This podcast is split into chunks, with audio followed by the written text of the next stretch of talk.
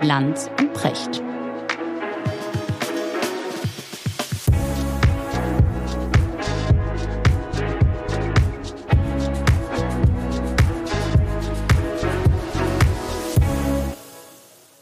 Schönen guten Morgen, Richard.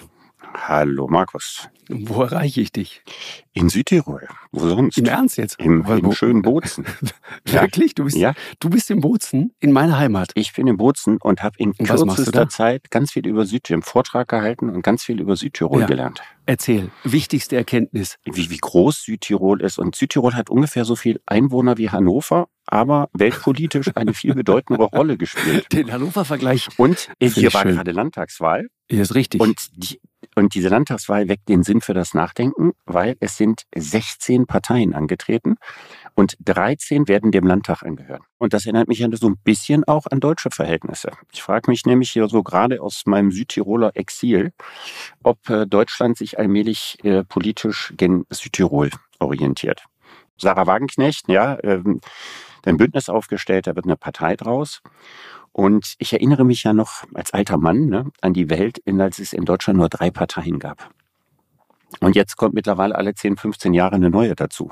Mhm. Damals waren das ja nur CDU, SPD und FDP. Und die Welt war so einfach. Ne? Die SPD war links, die CDU war rechts, die FDP heierte so dazwischen, mal mit dem einen, mal mit dem anderen. Und dann erinnere ich mich daran, wie die Grünen gegründet wurde. Und ich weiß auch, was da los war. In den ich Anfang der 80er, ne? Ja, also 79, 80 gegründet, ne? Mhm, Und dann, genau. ähm, also ich fand die da ganz toll. Ne? Das war für mich so, Ja? für mich voll die Alternative, weil ich kam ja auch aus der Umwelt- und Naturschutzbewegung. War natürlich genau das, worauf ich gewartet hatte. Und ähm, ich weiß aber, dass meine Lehrer entsetzt waren. Also die, für die waren die Grünen der Untergang des Abendlandes. Also das waren Kryptokommunisten. Daran, daran hat sich ja nicht viel geändert, ja, wenn man heute mal äh, äh, reinschaut in, in die ein oder andere Kommentierung. Ja, ja, aber damals hieß es also, wenn du überlegst, ne, also Franz Josef Strauß wollte die Grünen wegen als verfassungswidrige Partei verbieten lassen. Mhm. Ähm. Otto Graf Lambsdorff, der damalige Wirtschaftsminister, meinte, er Mhm. weigere sich, FDP, ne? FDP tatenlos zuzusehen, wie aus Deutschland eine Republik von Marx und Morgenthau wird. Ne? Morgenthau ist jener berühmte Ja. US-amerikanische Politiker, der den Vorschlag gemacht hatte, Deutschland nach 1945 zu deindustrialisieren und in einen Agrarstaat zu verwandeln. Genau. Also so heftig fielen damals die Reaktionen aus. Und ich weiß auch unter Lehrern und so weiter. Also man dachte, das Abendland geht unter, wenn die Grünen je irgendwo in ein Parlament reingehen würden. Und heute muss man sagen, sind sie eine staatstragende Partei. Ja, das, das ist ist interessant. Ne? Also die, die Grünen damals, ich habe noch diese Bilder im Kopf, diese, diese Männer mit diesen langen Bärten und diesen sehr langen Haaren, also Friseurbesuche waren da nicht so das Thema, die dann strickend auf Parteitagen Ja, richtig. rumsaßen. In Wollpullis. Äh, Mhm. In, in, genau, in zuvor selbstgestrickten Wollpullis. Genau. Oder die Blumentöpfe auf ihre Abgeordnetenbänke stellten, als sie ins Parlament einzogen. ja, Mhm. Damit ein bisschen Grün reinkommt. Richtig. Und heute muss man es so wie du sagst, ne? Also die, die, an den Grünen kann man sich ja bis heute, da ist ja ein, ein, ein Kulturkampf im Grunde zurückgekommen, von dem ich dachte, den würden wir so nicht wiedersehen. Also ich, ich habe das in der Form so nicht kommen sehen. Ja, und das, obwohl alle Grüne inzwischen Anzug tragen und bis auf Anton Hofreiter keiner mehr lange Haare hat. Also der hat ja noch die Maskottchen-Frisur von früher, aber alle anderen haben sich davon ja völlig verabschiedet. ja absolut. Ja, aber es ist interessant, ich, mich- ich finde einfach spannend daran, äh, wie gehen wir mit neu gegründeten Parteien um. Ja, ich wollte noch einen, einen Satz zu den Grünen sagen, Richard. Das ist ja schon interessant. Also das, das, das hat ja der deutschen, der, der politischen Kultur in Deutschland ja durchaus gut getan. Ja. Die anderen Parteien waren gezwungen, endlich auf das Umweltthema zu reagieren. zu reagieren. Ja, genau. Man vergisst in dem Zusammenhang auch äh, sehr interessant äh, die erste Partei, ne, die ein, ein, ein grünes, ein, ein Umweltprogramm hatte sozusagen, war die FDP. Sie haben es dann nur nie konsequent zu Ende Ja, verfolgt. oder aber die CDU das- hat auf die Grünen reagiert, indem man Walter Wallmann, ja, äh, den, ich glaube, ehemaligen Frankfurter Oberbürgermeister, der wurde Mhm. dann Umweltminister. Und der galt so als das krasseste Gegenteil, als ein Mann, der mit diesem Thema nichts zu tun hat. Das war Ja, jedenfalls genau. das Image, das man hatte. Und man hat gesagt, das ist doch sozusagen, wie kann man sowas machen? Ja, aber es war auf jeden Fall zu sehen, die CDU musste reagieren. Alle Parteien mussten jetzt irgendwie zeigen. Dann kamen solche Initiativen wie bleifreies Benzin. Das ist dann unter der CDU-Regierung vorangetrieben worden. Man musste ja zumindest zeigen, dass einem das Thema nicht gleichgültig ist, um die Grünen nicht Richtig. so stark werden zu lassen. Mhm. Ja.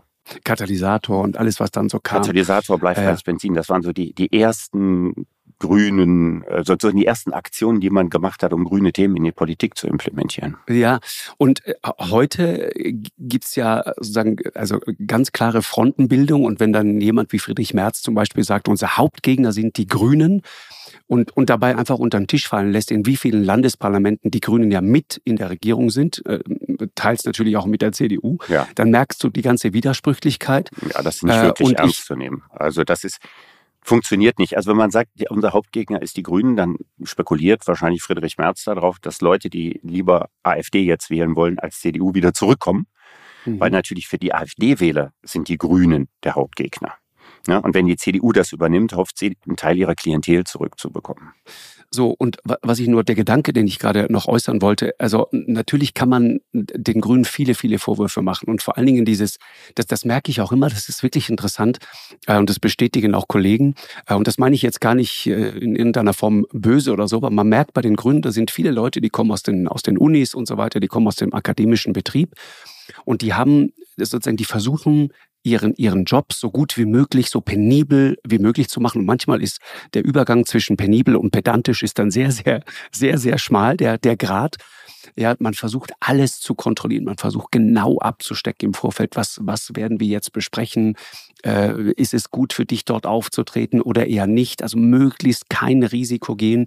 Äh, das sieht man dann auch ja an, an, an den Leuten, die dann kommen oder eben auch nicht kommen. Man versucht, möglichst viel zu kontrollieren. Und das, und das letzte Mal, wo du das wirklich sehen konntest, diesen Versuch, wirklich top-down, von oben nach unten richtig rein zu regieren und zu kontrollieren. Und deswegen auch dieses, dieses Image, glaube ich, dieser, dieser Verbots, Verbotspartei, die sie ja de facto eigentlich gar nicht sind. Aber dieses Image kommt genau daher. Ne? Rein regieren von oben aus dem Wirtschaftsministerium ganz runter bis in den mhm. letzten Heizungskeller rein und den Leuten genau vorzuschreiben, was jetzt was sie zu tun in welchen und Etappen zu, zu passieren haben. hat. Mhm. Genau. Und das ist, das ist sozusagen, man, man, man traut da den Leuten ein bisschen, ein bisschen weniger zu äh, und, und, äh, und sagt dann, das, das müssen wir euch jetzt schon, schon sagen, äh, wie das zu laufen hat oder auch nicht. Mhm. Ich glaube trotzdem, und deswegen, ich, ich hader da manchmal auch und denke, es kann doch nicht euer Ernst sein, der Welt jetzt sozusagen ähm, äh, weismachen zu wollen, dass am deutschen Klimaschutz, am deutschen Klimaschutz, mhm. sich der Klimaschutz der ganzen Welt entscheidet. Mhm. Da haben wenn, wir ja mal drüber gesprochen. Also ja, diese genau, Vorstellung, wenn, wir werden Klimaweltmeister und Umweltweltmeister und dann nimmt sich die Welt ein Beispiel daran. So wird das mit sehr hoher Wahrscheinlichkeit nicht funktionieren. Der, der Punkt ist aber, und darüber denke ich manchmal nach, ähm, es ist natürlich schon so, wenn die größte ökologische Bewegung in Europa, und das sind die deutschen Grünen, wenn die scheitern mit ihrem ökologischen Projekt, dann ist das natürlich mit Blick auf ganz Europa kein gutes Signal. Hm. Also wenn, wenn, wenn die größte ökologische Bewegung in Europa äh, baden geht mit dieser Vision, dann wird es für alle anderen auch wahnsinnig schwer. Und deswegen denke ich manchmal, es hat schon eine gewisse Berechtigung, das Thema so, so vehement vorzutragen. Aber die Gefahr, dass man die Leute dann irgendwann dabei verliert und die das Gefühl haben, es geht nur noch um Klima und die Themen, die mich bewegen, interessieren keinen mehr und interessieren vor allen Dingen euch in Berlin nicht mehr, das ist die große Gefahr und auf dem, auf dem Ticket sind einige mittlerweile unterwegs. Da hast du mhm. Hubert Aiwanger, der genau, genau diesen Trigger nutzt und du hast jemanden wie Sarah Wagenknecht, der genau diesen Trigger nutzt und damit sind wir genau beim Thema. Mhm. Ich finde noch interessant, die, die anderen äh, Neuparteien zu sehen. Also die Grünen waren ja die erste Neupartei in der mhm. Bundesrepublik. Mhm. Dann kam die PDS, die sich dann irgendwann äh, mit der WASG zusammen zur Linkspartei formiert hat. Und da war natürlich das Gleiche. Da, der hat man dann grundsätzlich vorgeworfen, die besteht eigentlich nur aus alten SED-Kadern. Das dürfte am Anfang äh, nicht unberechtigt gewesen sein, aber die Partei hat diese SED-Kader ja relativ schnell verloren. Aber auch hier gab es den Versuch einfach zu sagen, die gehören jetzt sozusagen nicht mit an den Tisch. Ne? Also die, die mit Kommunisten oder Ex-Kommunisten oder mit Leuten, die in die DDR verstrickt waren, auch in Verbrechen und so weiter, mit denen wollen wir nichts zu tun haben. Also so genau wie bei den Grünen die Haltung war, mit denen wollen wir überhaupt nichts zu tun haben. Die stürzen das Abendland in den Untergang. Ja, den gleichen Umgang gab es und auch über ganz lange Zeit hinweg mit der Linkspartei. Bis mhm. dann einige in der Linkspartei salonfähig wurden, wie Sarah Wagenknecht oder Gregor Gysi, den Bo eigentlich Bodo jeder Ramelow. mag, oder Bodo Ramelow, der erfolgreicher mhm. Ministerpräsident ist. Als die AfD gegründet wurde, hatte ich erstmal das Gefühl, das wird nicht ernst genommen, weil Lucke niemand war, den jemand ernst nahm der wirkte auch nicht bedrohlich irgendwie in seiner Art, so ein bisschen pedantisch, bisschen verquer und so. Aber als die Partei dann den stärkeren Rechtskurs eingeschlagen hatte, dann war es das Gleiche. Und das gilt ja bis heute, dass man sagt, mit denen können wir uns nicht an einen Tisch setzen. Mhm. Also Parteien verändern sich. Aber interessant ist immer, wenn eine neue Partei gegründet wird, dann sind alle anderen Parteien natürlich erstmal total dagegen und befürchten, dass es irgendwie den großen Untergang gibt. Und das ist im Augenblick ja auch die Rezeption der Wagenknecht-Partei. Ich habe irgendwo gelesen, die Partei sei tiefrot. Und äh, tiefrot ist für mich, äh, die deutsche Wirtschaft komplett zu verstaatlichen und ähm, das Eigentum abzuschaffen. Das wäre für mich tiefrot. Sowas sehe ich da nicht. Mhm. Ich, äh, lass uns gleich mal ein bisschen da einsteigen. Das ist sehr interessant. Die, die, diese, noch ist es ja nur ein Verein, ne, der da gegründet ja. worden ist. Das ist auch sehr interessant. Also Bündnis. Also, ja, ein, ein, ein Bündnis und ein EV, ein eingetragener Verein. Und die Parteigründung folgt dann wahrscheinlich erst im Januar 24. Aber ich will noch ein, einen Satz zur AfD sagen bei der AfD und, und da merkt man auch diese Unsicherheit auf allen Ebenen. Die AfD ist keine Partei wie alle anderen auch. Die AfD ist eine Partei, die einem tatsächlich Sorge bereiten muss, wenn man sich die Leute anguckt, die darin äh, das Sagen haben. Äh, und es gibt ja so dieses Argument zu sagen, lass die erstmal in die Regierungsverantwortung kommen und dann werden die sich schon entzaubern. Und dann wird sich zeigen, die haben überhaupt keine Rezepte und die haben eigentlich gar keine wirkliche Idee. Also man muss ja auch einen Unterschied machen und das ist ja gerade jetzt bei der Gründung der Wagenknecht-Partei wichtig zwischen den führenden Leuten in einer Partei und deren Ausrichtung und was sie mutmaßlich tun würden, wenn sie an der Regierung sind und den Wählern. Ne? Ist mhm. ja interessant, wenn man jetzt guckt, äh, es gibt ja Umfragen, wonach bis zur Hälfte der AfD-Wähler, die sich selbst nicht als Rechte sehen, Sarah Wagenknecht wählen würden. Protestwähler, ne? Sie ja, sagt so selber mal, das sind Leute, die haben einen dicken Hals, weil sie, weil sie einfach sauer sind über die Politik der sogenannten etablierten Parteien. So ist das. Und es sind zwei Parteien, die AfD und äh, Sarah Wagenknechts künftige Partei verbindet eine Sache.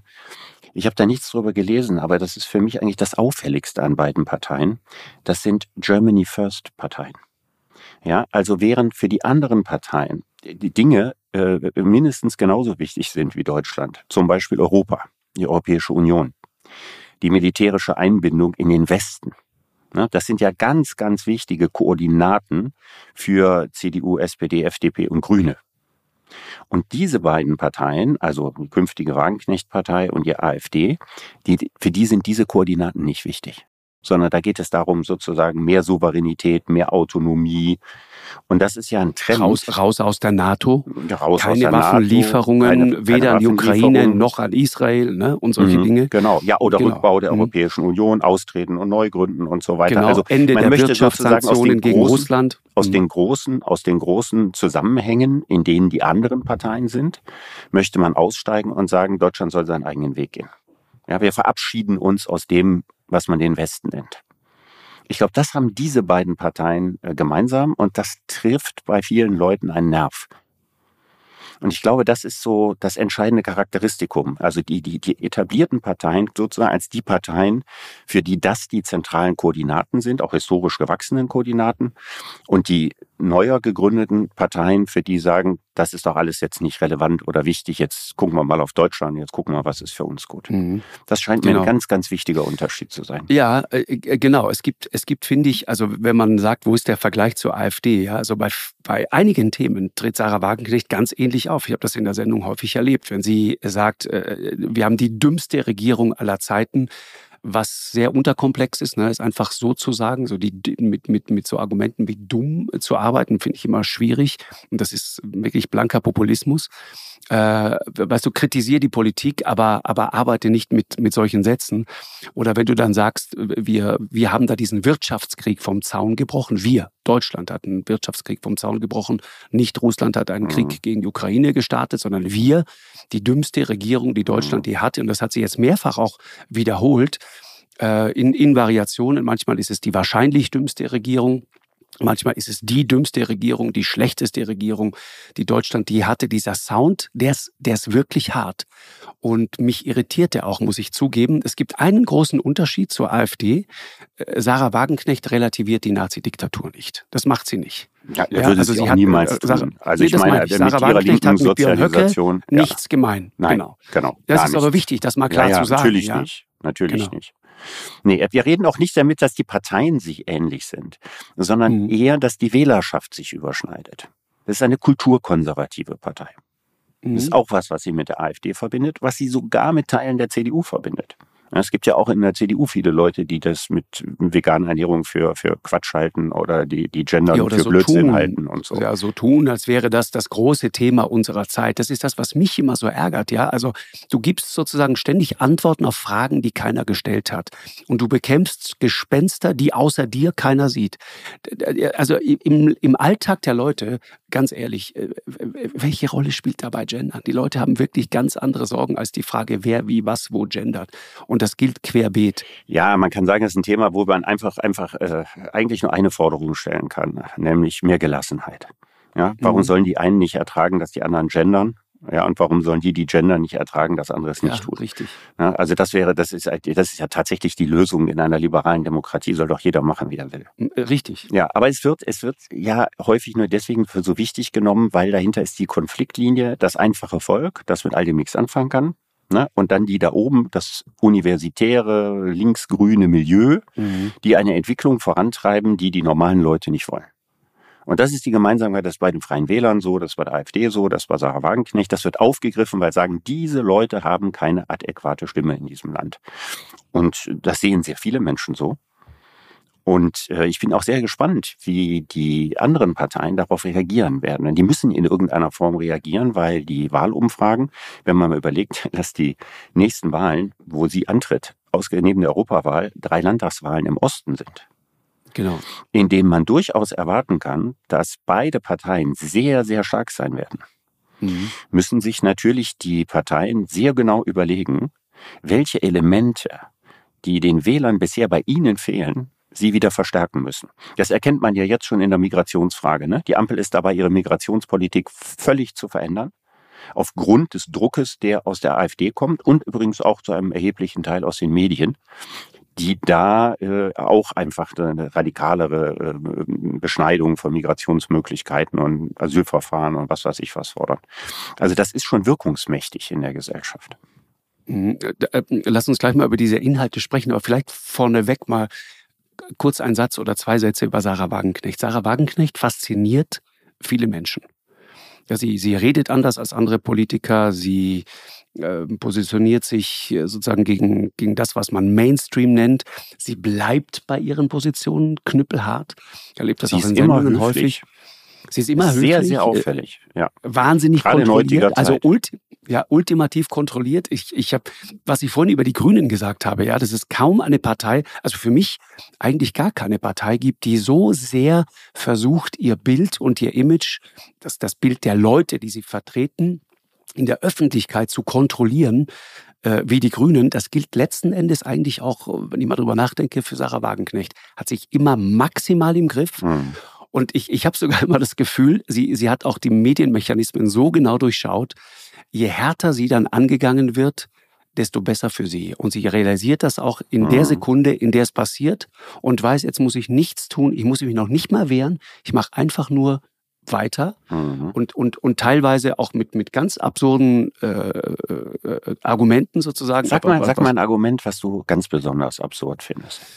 Also was ich tatsächlich schwierig finde, äh, anders. Ich will glauben und ich glaube es auch, dass Sarah Wagenknecht mal ganz platt gesagt, ein guter Mensch sein möchte. Und ein, auch ein moralischer Mensch. Und äh, ich habe das auch schon oft gesagt, ich, ich mag die so privat, ich mag sie im Umgang, wir tauschen uns auch ab und zu mal aus. Und äh, entgegen sozusagen dem, dem Klischee, das da lautet, dass wir beide irgendwie ein, ein Problem miteinander hätten, muss ich immer klar entgegentreten und sagen, nein, ist nicht so sondern das ist alles sehr, sehr professionell. Und wir sind äh, an vielen Punkten ganz, ganz unterschiedlicher Auffassung, aber an einigen Punkten eben dann auch nicht. Der größte Dissens. Hm. Putin, gesagt, es ist doch eigentlich, ja, es ist doch eigentlich eine, insgesamt. Hm. Insgesamt, genau, also raus aus der NATO beispielsweise. Und dann eben äh, sozusagen diese, diese eigentlich urlinke Position zu verlassen. Zu sagen, pass auf, es ist doch eigentlich links, einem Land wie der Ukraine beizustehen, das auf diese Art und Weise überfallen wird. Das ist eigentlich eine linke Position. Das- das- Wir ich helfen würde- ich würde- ich würde- ich würde Wir sind an der Seite sehen. der Schwachen. Ich, ja, ja, aber ich würde, ich würde sagen, dass nicht nur angesichts des Ukraine-Krieges, und das sage ich ja schon lange, wir haben mal eine Sendung drüber gemacht, jeder Versuch einer Links-Rechts-Schematisierung von gegenwärtiger Politik scheitern muss. Hm, Stimmt. Also in meiner Kindheit und Jugend war, äh, wenn es um Waffen ging, um, um Aufrüstung, um Bundeswehr, das war ein rechtes Thema. Und die Linken waren gegen all das dagegen. Heute ist mit den Grünen eine Partei, die sich selbst irgendwo links verorten würde. Das ist die Partei, deren Mitglieder und deren Repräsentanten am stärksten für Waffenlieferungen sind. Das zeigt also, ich würde, ich würde diese Frage niemals zu einer Frage von rechts oder links machen. Hm. Weil ich glaube, es ist keine Frage von rechts und links. Und ich, was sind klassische Fragen von rechts und links? Migrationsfrage ist eigentlich eine ehemals linke Position zu sagen, wir müssen allen helfen. Ja, und die Konservativen haben gesagt, wir können nicht allen helfen. Ja, das Boot ist voll. So, das war das klassische Schema. Jetzt kommt eine linke Politikerin und sagt sinngemäß, wir können nicht allen, allen helfen, das Boot ist voll. Das heißt, ich habe gesehen, es gibt jetzt so Grafiken, wo man irgendwie versucht, die komplexe Gemengelage irgendwo noch in ein Rechts-Links-Schema reinzupressen. Und die Mhm. werden so absurd, diese Grafiken, dass man einfach sagen muss, ich glaube, wir müssen uns endgültig vom Schema von rechts und links verabschieden. Das sind nicht mehr die Koordinaten im 21. Jahrhundert. Die, ich glaube, die, die Freund-Feind-Linien verlaufen inzwischen ganz woanders. Wo, wo Und das ist verlaufen am die? ehesten das, ich habe das früher, früher habe ich ja mal gesagt, die Konformisten und die Nonkonformisten, also die, die Mitte sein wollen, ja, die Mitte der Gesellschaft abbilden und diejenigen, die sagen, ihr da oben, wir machen da nicht mit. Mhm. Oder ich habe es eben gerade gesagt, die, die Parteien, für die die ganzen Zusammenhänge, also NATO, EU, Westintegration und so weiter, zentrale Bestandteil ihrer Politik sind, gegen Germany First Parteien, die sagen, das interessiert uns alles nicht, wir müssen an uns denken. Also das scheint mir die allerwichtigste Linie heute zu sein. Und das Rechts-Links-Schema, das kann man drehen und wenden, Mhm. wie man will, damit kommt man nicht mehr weiter. Mhm. Und ich glaube, die Wagenknecht-Partei ist für mich sozusagen das Symbol, dass das endgültige Ende des Rechts-Links-Schemas in der bundesrepublikanischen Topografie. Weil diese Partei ist eine Melange aus diesen beiden Elementen, die ist so neu und so anders, die kann man nicht einordnen. Mhm. Wenn man sich mal das, das, das Programm ein bisschen anschaut, ist das sehr interessant. Peter Tiede von den äh, Kollegen von Bild hat das mal gemacht. Das ist natürlich sehr, sehr zugespitzt, aber äh, er sagt es, im Grunde ist es so, äh, das Gespenst, das Sarah Wagenknecht sozusagen beschwört, ist die freie Marktwirtschaft. Ja? Ähm, äh, Finsternis und Niedergang ist das, was stattdessen ansteht, das Land in keiner guten Verfassung. Ja, und wenn es jemanden gibt, der das Land von der Finsternis befreien kann, dann sie. Also Sarah Wagenknecht macht das Licht an, ja. Mhm. Und äh, es, stimmt schon. Ich, ich hatte das Gespräch äh, vor ein paar Wochen mit ihr auch und wollte da mal wirklich genauer verstehen, was sie eigentlich meint. Und auch da wieder dieses, ist wieder dieses Geraune sozusagen gegen, gegen die Marktwirtschaft. Ja, also die Politik ist quasi von Ja, Konzernen gegen die Neoliberale muss man sagen. und? Sie hat ja ein Buch ja. über, über Ludwig Genau. Erhard geschrieben, ja, und sieht sich und ist auch jahrelang unterwegs gewesen mit Vorträgen als Verteidigerin der sozialen Marktwirtschaft im Sinne Ludwig Erhards. Genau. Und sie wirft den anderen Parteien vor, das verraten zu haben, zugunsten einer neoliberalen freien Marktwirtschaft. Und das würde Deutschland zugrunde richten. Das ist ihre Argumentation. Ja, und es gipfelte dann, ich habe dann gesagt, was passiert denn dann mit den, mit den großen Lebensmittelkonzernen? Und ich habe dann ganz konkret als Beispiel gefragt nach Edeka. Und die Antwort war, ja, das wird natürlich zerschlagen. Das sagte sie nicht direkt. Sie Ja. hat ein anderes Wort benutzt. Ja, sie sagte, ja, da müssen wir dann, das müssen wir entflechten. Das war das schöne Wort. Ja, ich sagte, entflechten. was heißt denn entflechten? Das ist so kartellpolitischer Begriff. Ne? Ja. Entflechten. Ja, äh, also Edeka, Edeka zerschlagen, das war das Thema. Und sie redet dann auch so. Und er redet von übergriffigen Digitalmonopolisten. Und Mhm. ja, das sind die großen, Ja gut, die äh, da großen Tech-Konzerne ja, das gemeint. ist- ja, ja gut, ja, das sehen wir in gewisser Hinsicht auch so, ne? dass wir keine Datensicherheit mehr Ja. haben, dass es keine Kontrolle Kontrolle der GAFAs, also der ganz großen Digitalkonzerne, redet sie ja nicht von deutschen Unternehmen, redet sie ja von den... Nee, sie redet von, von Google, ja. von Meta, von wie, ja, sie, wie sie da alle sind, ganz ja. genau, ganz mhm. genau. Aber wenn man das so hört, dann denkt man, okay, also äh, uns gibt's in dieser Welt gar nicht mehr, aber es gibt natürlich SAP und Siemens und die Telekom und die mhm. Allianz und VW und BMW und so weiter. Und das Rezept ist immer, das muss der Staat jetzt machen, ja, diese marktbeherrschenden bösen Konzerne. Ja, der Staat kann nicht länger zugucken bei diesen Entwicklungen. Genau. Na, jetzt kommt vor allem Folgendes. In, in einem, in, das, das meiste Wirtschaftsrecht ist ja auch europäisch festgelegt. Ja, also die, dieses Bekenntnis ähm, zur freien sozialen Marktwirtschaft ist ja nicht nur in Deutschland so, das ist ja auch die Grundkonstitution der Europäischen Union. Viele entscheidende Dinge im Bereich des Wettbewerbsrechts und so weiter sind ja europäisch geregelt. Mhm. Das heißt, wenn du da jetzt sagst, wir machen das von nun an anders, dann geht das wahrscheinlich tatsächlich nur, indem du aus der Europäischen Union rausgehst. Wenn du aber aus der EU rausgehst, natürlich irgendwie verbunden immer mit so Gedanken, dann machen wir das irgendwie anders und neu, das kriegst du wahrscheinlich nicht wieder hin. Also wenn ein Land wie Deutschland da rausgeht, dann weiß ich nicht, was die Europäische Union noch sein soll. Wenn dann Frankreich vielleicht unter Marine Le Pen auch noch rausgeht, gibt es keine Europäische Union mehr. Und ich glaube auch nicht, dass auf absehbare Zeit irgendetwas anderes an diese Stelle treten wird. Also ich glaube, da entsteht Chaos und Vakuum. Mhm, richtig. Was auch natürlich ein ganz wichtiger Punkt ist, ist, wenn äh, die Wagenknecht-Partei tatsächlich im Bund stark werden sollte, was wir jetzt noch nicht wissen, was einige sagen, Potenzial 20, 27 Prozent, das kann ja sowieso im Augenblick überhaupt gar keiner abschätzen. Und die AfD bekanntermaßen wohl auch über 20 Prozent kriegt, jedenfalls wenn morgen Wahl wäre dann führt das irgendwann in eine Situation, wo die anderen Parteien, also die jetzt regierenden Parteien mit der Ampel, dann vielleicht irgendwie mit der CDU regieren, dass wir also nicht nur drei Parteien Koalition haben, sondern wir haben bei den etablierten Parteien vielleicht irgendwann sogar eine Vier-Parteien-Koalition, um noch eine mhm. Mehrheit zu haben. Und das hat folgenden fatalen Effekt. Wir sehen das ja schon bei der Ampel. Eine Drei-Parteien-Koalition funktioniert ja schon fast gar nicht.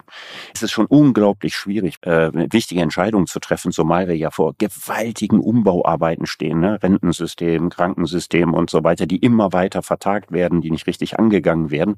Wenn wir jetzt noch eine Vier-Parteien-Koalition haben, da ist ja der Streit programmiert. Dann haben wir ein Mediensystem, in dem jeder Streit natürlich auch riesengroß aufgebauscht wird. Ne? Ich meine, Politiker haben sich auch früher untereinander gestritten, aber es wurde nicht so ein Bohai drum gemacht. Jedenfalls nicht in diesem Ausmaß wie heute, wo jedes falsche Komma irgendwie entsprechend bewertet wird und als Beispiel von Misstrauen oder der kann den nicht leiden und so weiter aufgebaut wird. Das heißt, es ist immer schwieriger zu regieren. Und dann tatsächlich irgendwann vielleicht eine Vierparteienkoalition. Und je schwieriger die Zusammenarbeit der etablierten Parteien dann wird, weil sie so viele mhm. sind und weil man sich in vielen Punkten nicht einigen kann. Umso mehr profitieren dann die beiden Germany First Parteien davon. Das ist die Entwicklung, die man so am Horizont sieht.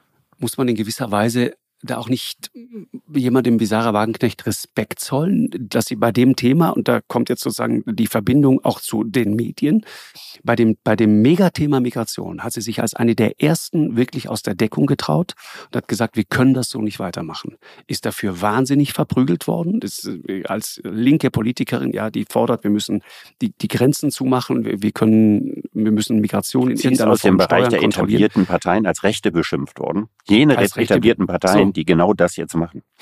Genau, richtig, genau.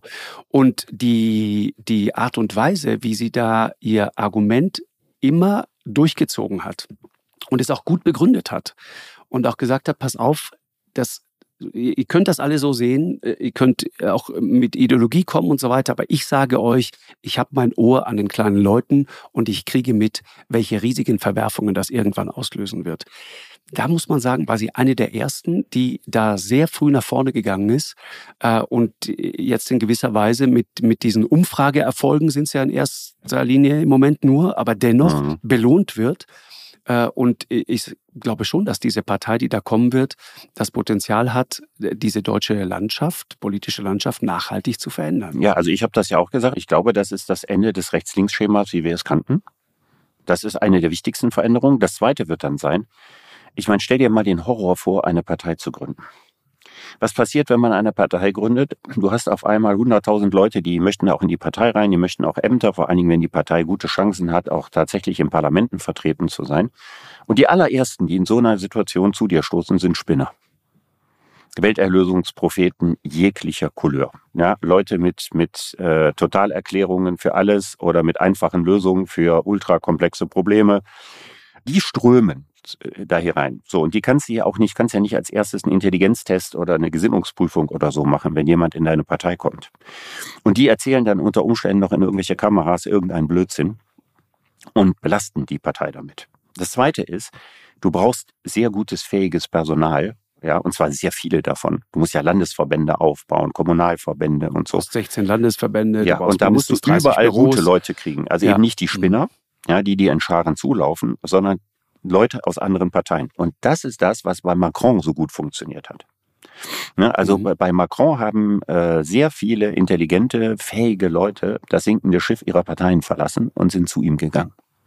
Ohne das wäre das ja gar nicht möglich gewesen, eine Partei in diesem Eiltempo, eine, ein, auch eine Personenpartei, ne, in diesem Eiltempo überhaupt aufzubauen. Und das wird die wirklich spannende Frage sein, wie viele Leute aus anderen Parteien, die müssen ja nicht nur aus der Linkspartei kommen, werden dann dazustoßen. Und äh, wie viel unfähige Leute äh, werden dazustoßen und werden, äh, ob, ob sie es wollen oder nicht, damit die Partei schon in Ansätzen diskreditieren. Also eine Parteigründung ist ein unglaublich dickes Brett. Mhm. Und es kann funktionieren, siehe Macron, siehe Sebastian Kurz auch in Österreich. Aber es ist natürlich auch gefährlich, ne? Also sozusagen alles so auf eine Person zuzuschneiden. Äh, die Frage, was passiert, wenn er oder sie an der Spitze plötzlich ausfällt. Alles an dieser kommenden Partei ist ausschließlich auf sie zugeschnitten. Und ob sie das auf Strecke durchhält, diesen, diesen brutalen Druck, weiß ich nicht. Sie ist aber jemand, der medial natürlich unglaublich gut funktioniert. Äh, und das ist sozusagen das große Plus. Aber weil du gerade sagtest, Macron, ich meine auch in, in Frankreich siehst du es, Macron macht ja auch Frankreich First Politik, wenn du so willst, ja. Also was mhm. der an Industriepolitik macht, wie der Startups gründet, wie der anfängt, große Konzerne mit Steuererleichterungen und so weiter systematisch ins Land zu holen. Also mhm. das ist der Politik wie, wie von Joe Biden. Wie außenpolitisch deutlich gemacht hat, dass Europa einen dritten Pol bilden sollte, also so, so. sich stärker von der US-Politik entfernen und eigenständiger werden. Ne? Am Beispiel, als, sie gesagt, als er gesagt hat, für Taiwan sind wir nicht verantwortlich und so. Also da, da ist es auch ganz stark. Mhm. Ich habe bislang immer gedacht, dass diese First-Politik, ne, dass die in Zeiten der Europäischen Union eigentlich der Vergangenheit angehören sollte. Dann haben wir ja gesehen, es gibt ja viele europäische Länder, die das immer beibehalten haben. Hm? Ungarn, da gilt absolut Ungarn first und Europa kommt irgendwo ganz, ganz zum Schluss. Wir haben es auch in Polen unter der Peace-Partei haben wir das, haben wir das auch erlebt. Und es war auch, auch immer so, selbst für, für Deutschland, der ja ein starker Motor der Europäischen Union war, du hast äh, äh, im Grunde genommen deine, deine Erfolge, die hast du nationalisiert und deine Misserfolge mhm. hast du auf Europa geschoben. Das hat also Gerhard Schröder so gemacht und das hat äh, Kohl hat es nicht gemacht, weil er ja quasi die Europäische Union ist ja zentraler Architekt des Ganzen gewesen. Aber es ist so typisch für sehr, sehr viele Politiker immer gewesen, auf die Europäische Union auch zu schimpfen. Ne? Und das führt dann dazu, dass dieses Bedürfnis der Leute eigentlich, wie wir es in England dann am Ende mit dem Brexit hatten, ne? die Europäische Union, die saugt uns einfach nur aus und wir finanzieren die anderen und dann auch noch Länder, die äh, wirtschaftlich überhaupt keine eigene Kraft haben und das kann ja sowieso alles nicht gehen und so. Diese, diese ganzen Tendenzen arbeiten ja schon seit langer Zeit gegen Europa. Und ich habe immer diese First-Politik für Politik von gestern gehalten. Ne? Ich habe immer gedacht, nee, so der Weltenlauf, der entwickelt sich so, der, der Nationalismus, der geht jetzt mal ein ganzes Stück zurück, so wie Francis Fukuyama damals gesagt, ne, liberale Demokratien setzen sich durch und damit natürlich verbunden auch globale Zusammenarbeit nimmt zu. Nationalismus hat weniger Raum. Und inzwischen weiß ich nicht mehr, ob das, was ich für Gespenster von gestern halte, nicht die Geister von morgen sind. Mhm. Also ich glaube, wir erleben da gerade äh, große Umbruchszeiten. Ja, das ist wahr. Ich meine, weil du gerade äh, Ungarn sagst, das Interessante ist ja, wie es äh, diese Leute machen. Ne? Also äh, jemand wie Viktor Orban zum Beispiel, der war, als er an die Macht kam, 2010, war er Anführer einer Partei, die, glaube ich, der heutigen CDU gar nicht so unähnlich war. Ja, bürgerlich konservativ, ja. Äh, und über die Rechtsradikalen, ja, von anderen Parteien hat seine Partei die Nase gerümpft. Heute, viele Jahre später. Genau da angekommen. Ja, So. Genau.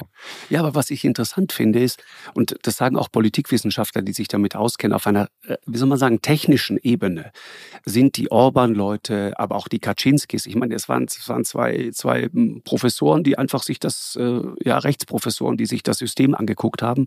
Ganz unspektakulär. Und die Orban-Leute genauso. Die sind geschickt darin, das System auszuspielen. Schlaue Juristen, aber keine große extreme Ideologie. Die reden auch nicht radikal. Die kommen nicht wirklich radikal daher. Zumindest nicht in dem Moment, in dem sie sozusagen nach der Macht greifen. Aber sie machen es so in kleinen Schritten. Und irgendjemand, ich, ich weiß nicht mehr, wer es war, der sagte, äh, mal, da, da muss man nicht mit Extremismustheorien kommen, ja, sondern das sind, das, das sind auch keine totalitären Ideologen. Das sind Konservative im Machtrausch, so hat er sich damals ausgedrückt. Und man muss sich diese, dieses, diese äh, Wirkmechanismen einfach mal klar machen. Und das finde ich einen sehr, sehr guten Punkt. Das, das ist genau so. Man muss, man muss kein, kein, weil, weil Leute wollen dieses Extreme nicht. Aber es anders zu machen, smart zu machen, zu sagen, okay, dann gehen wir ein bisschen an die Verfassung ran, dann setzen wir die Altersgrenze für Richter einfach erstmal runter, dann schicken wir die alten Richter alle in die Rente und so weiter. Und dann besetzen wir das mit unseren Leuten. Und so übernimmst du mhm. Schritt für Schritt, übernimmst du das ganze Ding. Das geht in kleinen, leisen Schritten vor sich hin. Und das ist das, was mir immer Angst macht. Und wenn ich mir jetzt noch vorstelle, dass wir vielleicht auch noch Regierungswechsel in Frankreich oder sowas kriegen und ähm, dass ein, ein, ein noch stärkeres Frankreich First da ist und ein noch stärkeres Deutschland First und so weiter und Europa ja dadurch zusammengehalten wurde, dass äh, Deutschland und Frankreich äh, die, die, die Lok gezogen haben und äh, Kohl persönlich den ganzen Bahnhof und schon unter Merkel sichtbar war, wenn man nicht mehr den ganzen Bahnhof zieht, dann entwickelt sich das eher wieder zurück ja, mhm. könnte, ich mir, könnte ich mir vorstellen, dass äh, gewaltige Veränderungen auf Europa äh, zukommen. Und mhm. das ist so eine Aussicht, über die wir vielleicht auch im Augenblick viel zu wenig denken, weil eben diese, diese First-Tendenzen äh, fast in allen europäischen ja. Ländern sich massiv verstärken. Dann kommt dann etwas wirklich ganz anderes. Mhm. Das ist dann das Ende von Europa, wie wir es kannten. Abschließend gesagt, Richard, das, das Programm und da, und da ist tatsächlich auch die Parallele zur AfD ähm, und auch zu vielen anderen äh, rechten und, und rechtspopulistischen Strömungen und Parteien in ganz Europa und ehrlich gesagt auch auf der ganzen Welt dass das eigentlich Beunruhigende daran ist, du brauchst gar kein wirkliches Programm. Und wenn du jemanden von der AfD, aber auch Sarah Wagenknecht, wenn du sie wirklich ganz hart mal darauf abklopfst, was ist denn eigentlich jetzt eure Lösung, was ist euer Rezept, dann merkst du, da ist nichts. Da ist nur ganz viel warme Luft, aber keine wirklichen Rezepte, ja. weil natürlich aber alle wissen, muss man dazu sagen, welche Partei, Markus, jetzt mal Hand aufs Herz, hat mhm. Kennst du eine ja. im Bundestag vertreten, die grandiose Rezepte für die Lösung nee. unserer Rentenfrage, ja, für die Neuerfindung unseres Gesundheitssystems hat? Siehst du da irgendwas? Kennst du jemand, der einen Masterplan zum Thema Migration vorlegen kann? Es ist doch das große Versäumnis aller Parteien inzwischen, und das gilt nicht nur für die First-Parteien, sondern es gilt auch für die etablierten Parteien, dass keine langfristigen strategischen Überlegungen mehr da sind, wo man wirklich hin will, sondern dass auch in einer, in einer Welt, wo die Medien diese enorme Dominanz haben und die Aufregungsnetzwerke der sozialen Medien, in, äh, dass einfach überhaupt gar keine langfristige Politik mehr stattfindet. Dass sich das alles hin und her dreht. Mal nach da, dann mal nach da, oh, dann ist ja. jetzt das passiert, da müssen wir, also nur noch reagierende Politik. Ich ja, will nicht sagen, ja. dass das früher ganz anders war. Wir überschätzen auch gerne die Politiker von gestern, was für langfristige Strategen sie waren. Aber es gab doch einige zentrale langfristige Agenten. Ja, also die Errichtung der sozialen Marktwirtschaft und die Westintegration in der Adenauer und Erhard-Zeit die Aussöhnung mit dem Osten, einschließlich der Erschließung der Absatzmärkte im Osten und auch das Gas, was damals schon Thema war, für die Brandzeit und nach innen mehr Demokratie wagen, Liberalisierung der Gesellschaft unter Helmut Kohl sozusagen Wiederherstellung der wirtschaftlichen Stärke nach der großen Krise Ende der 70er Jahre, die sogenannte geistig-moralische Wende. Das waren ja, und dann vor allen Dingen das massive Vorantreiben der Europäischen Union. Das waren ja gigantische strategische Ziele, bei Schröder war es, äh, in eine andere Position zu Amerika zu kommen, außenpolitisch, stärkere äh, Europa, deutsch-französische Achse, stärker machen, mehr europäisch souveräne Politik und nach innen die Hartz-IV-Reform. Also da gab es Agenden. Und mit Merkel fängt eine Politik an, die keine Agenda mehr hat. Und alles, ja. was im Wahlkampf dann am Ende erzählt wird, schlägt sich, schlägt ja nicht zu Buche. Also es ist ja nicht so, als ob die Grünen jetzt die große Nachhaltigkeitsrevolution gemacht hätten, die im Wahlkampf gesagt haben, wir haben noch vier Jahre und dann ist, geht alles den Bach runter. Dafür ist in den vier Jahren wenig passiert. Ging auch ausgesprochen wenig. Räume ich auch gerne ein. Auch nicht mit einem Koalitionspartner FDP. Aber ich sehe im Augenblick gar nicht, was sind denn wirklich die strategischen Ziele, auf die wir hinaus wollen? Und wie gehen wir denn die ganz großen Probleme in diesem Land an? Und wenn man das Gefühl hat, die Parteien haben doch alle keine Lösung und keine Rezepte Davon profitieren die First-Parteien, ja, die am lautesten anprangern, dass die etablierten Parteien keine Lösung haben. Ja, aber es gibt dennoch einen, einen großen Unterschied, auch weil du gerade die, die Grünen nennst, aber auch die CDU, auch die SPD, auch die FDP. Wenn man mit, mit Leuten dieser Parteien spricht, dann habe ich immer das Gefühl, okay, vielleicht hat er nicht die perfekte Lösung, vielleicht weiß sie nicht ganz genau, worauf es am Ende hinauslaufen soll. Okay, aber es gibt zumindest erkennbar das Bemühen darum, das Ringen um eine Lösung, um eine gute Idee. Wenn du mit AfD-Leuten sprichst, da, da, merkst du ganz schnell, und da wird auch kein großer Hehl daraus gemacht, das einzige Programm, das wir haben, ist, wir sind dagegen. Gegen absolut alles. Und dagegen zu sein, ja, das ist kein Programm. Ja, da muss man mal Alexander Gauland nochmal zitieren. Ja, Ressentiment ist kein Programm, ist kein Programm, hat er mal gesagt. Die Wahrheit, die bittere Wahrheit ist, Ressentiment ist mittlerweile ein Programm. Mhm. Und, und Bei ehrlich Sarah gesagt, auch wenn du. können wir es übrigens noch nicht beurteilen. Es gibt noch kein Parteiprogramm. Ja, ich habe ich hab aber das Gespräch mit ihr geführt. Lohnt sich da noch mal reinzugucken bei ihrem letzten Besuch, weil ich wirklich mal wissen wollte, was ist denn ihr Rezept? Und ehrlich gesagt kam auch da ganz viel einfach dagegen bin ich dagegen, bin, ich bin, dagegen, ich bin, dagegen, dagegen. Ich bin gespannt, wenn es ein Parteiprogramm gibt, da dann werden wir Folgendes machen. Wir haben ja schon das der AfD mal gründlich untersucht. Dann werden wir genau. das der Wagenknecht-Partei untersuchen und so dann gucken wir, wir uns auch nochmal die Programme der etablierten Parteien an. Und dann machen wir zu jedem eine Sendung und gucken genau, was wir davon halten. Du willst, du willst, du willst wieder recht haben. Okay. Nee, Richard, ich will nur ich einfach nehme, darauf ich, hinaus. In heutigen weiß, Zeiten, ja, ist das mit großen Lösungen, ja, eigentlich Utopie. Ja, es gibt keine großen Lösungen für die großen gesellschaftlichen Probleme, vor denen wir stehen. Es gibt keine einfachen Antworten, es gibt keine großen Lösungen. Das ist alles das, was die Leute gerne haben wollen und das ist alles das, was nicht existiert. Mhm. Aber ich bin ja schon froh, wenn ich jemanden treffe oder wenn ich Sätze im Parteiprogramm finde, wo ich denke, das könnte ein spannender, neuer, realistischer Weg sein. Mhm. So. Ob den jemand geht, ob der jemand einfällt, ob den jemand macht, das weiß ich nicht. Aber das wäre so meine Erwartung an ein gutes Parteiprogramm dein Wort in Gottes Gehörgang. Richard, ich danke dir sehr. Gute Zeit noch in Südtirol. Ja, danke schön. Äh, äh, genieß das schöne Essen und die sehr netten Menschen ist dir mit Sicherheit Absolut. aufgefallen. Großartig, ja. Der Südtiroler an sich neigt zu Freundlichkeit. Ja. Äh, und insofern zur genießt Gast, die zur Zeit. Freundlichkeit und zur Gastfreundlichkeit. Auf ja. jeden Fall. Leider sind die Berge völlig verhangen. ich bin jetzt das fünfte Mal in Südtirol und hier hat die Sonne geschienen und ich glaube, das ist nicht repräsentativ. Ich war mit, mit Reinhold ja. Messner mal auf dem Ortler gestanden zwischen Jacks und es war einfach nur trüb. Ja, das passiert. Das passiert im Herbst. Also ich fühlte mich dann wie mal. im Himalaya im Spätherbst oder so. Du, wir haben aber 300 Sonnentage im Jahr. Darauf sind wir wahnsinnig stolz. Und äh, Südtirol ist das Land, von dem ich immer sage, es ist egal, wie sehr es regnet, egal wie mies es ist, aber irgendwann ist im Laufe schön. dieses elenden Tages kommt dann die Sonne zum Vorschein. Und das ist fast immer so. Darauf kannst du dich eigentlich verlassen. Dann verlasse ich mich jetzt darauf und warte mal die nächsten Stunden ab. Richard, ich danke dir sehr. Ja, ich danke Bis dir, bald. Markus. Alles Liebe Bis bald. dir. Ja, tschüss. tschüss. Eine Produktion von M hoch 2 und Podstars bei OMR im Auftrag des ZDF.